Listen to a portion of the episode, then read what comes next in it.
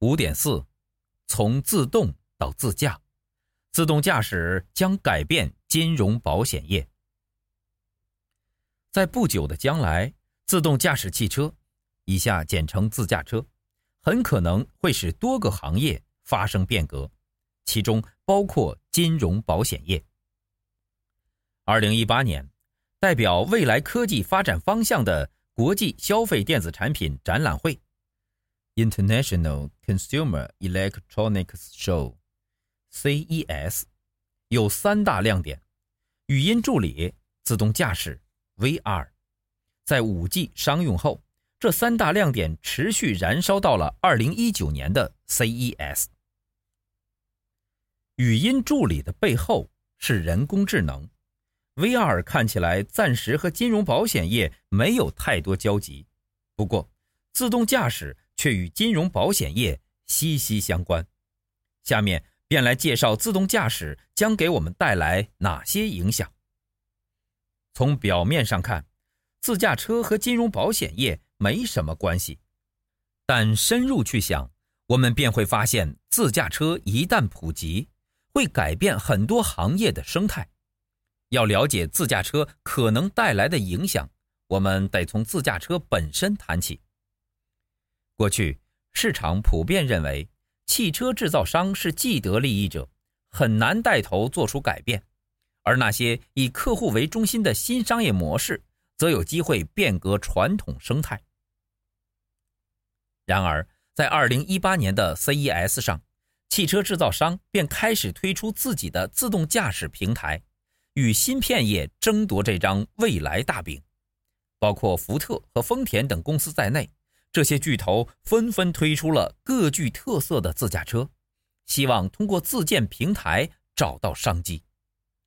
例如，福特与不同领域面向客户的公司共组自驾车队，这些公司包括达美乐比萨、Left 等。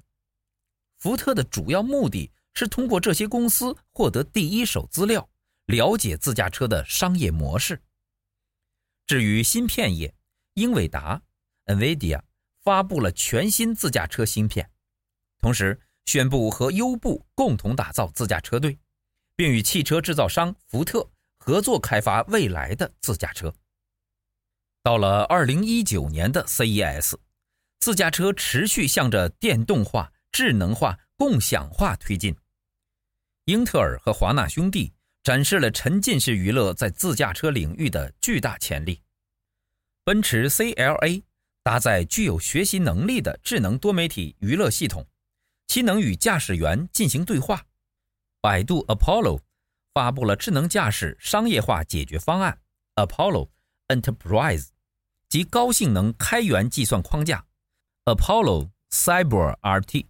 据报道，二零一八年年底，Google 的 Waymo 在美国亚利桑那州推出 Waymo One 自驾出租车。为几百家特定客户提供服务，这些客户可以通过 Waymo 的官网 APP 进行在线预约。由于该项技术还属于测试阶段，所以自驾出租车仍配有驾驶员，以在紧急情况下进行干预。汽车制造本身就是个庞大的生态，自驾车首先将冲击这个生态。还有一个生态是和汽车有关的周边领域，包括出租车、卡车、汽车贷款、汽车保险等。这些领域预计将在下一波冲击下受到影响。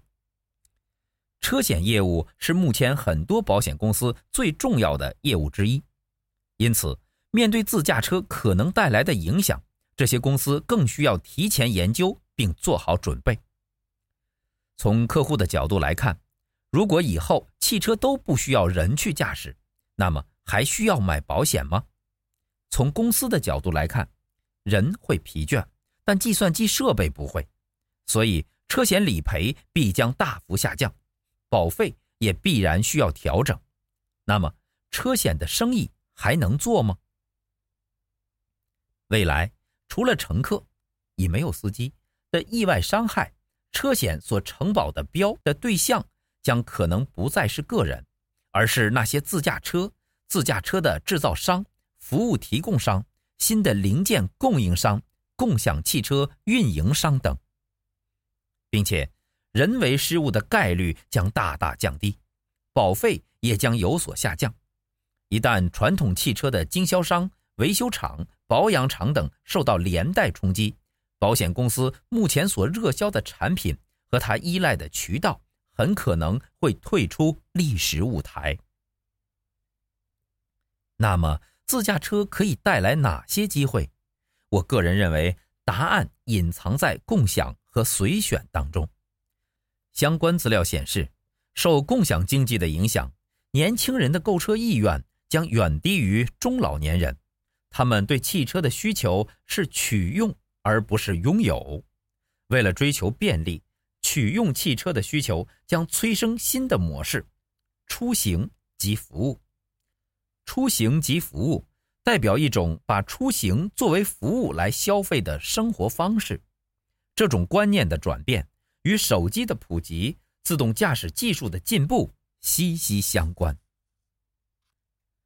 本节思考重点：自驾车可以为金融保险业带来哪些机会？我们该如何抓住机会？二，如果你是监管者。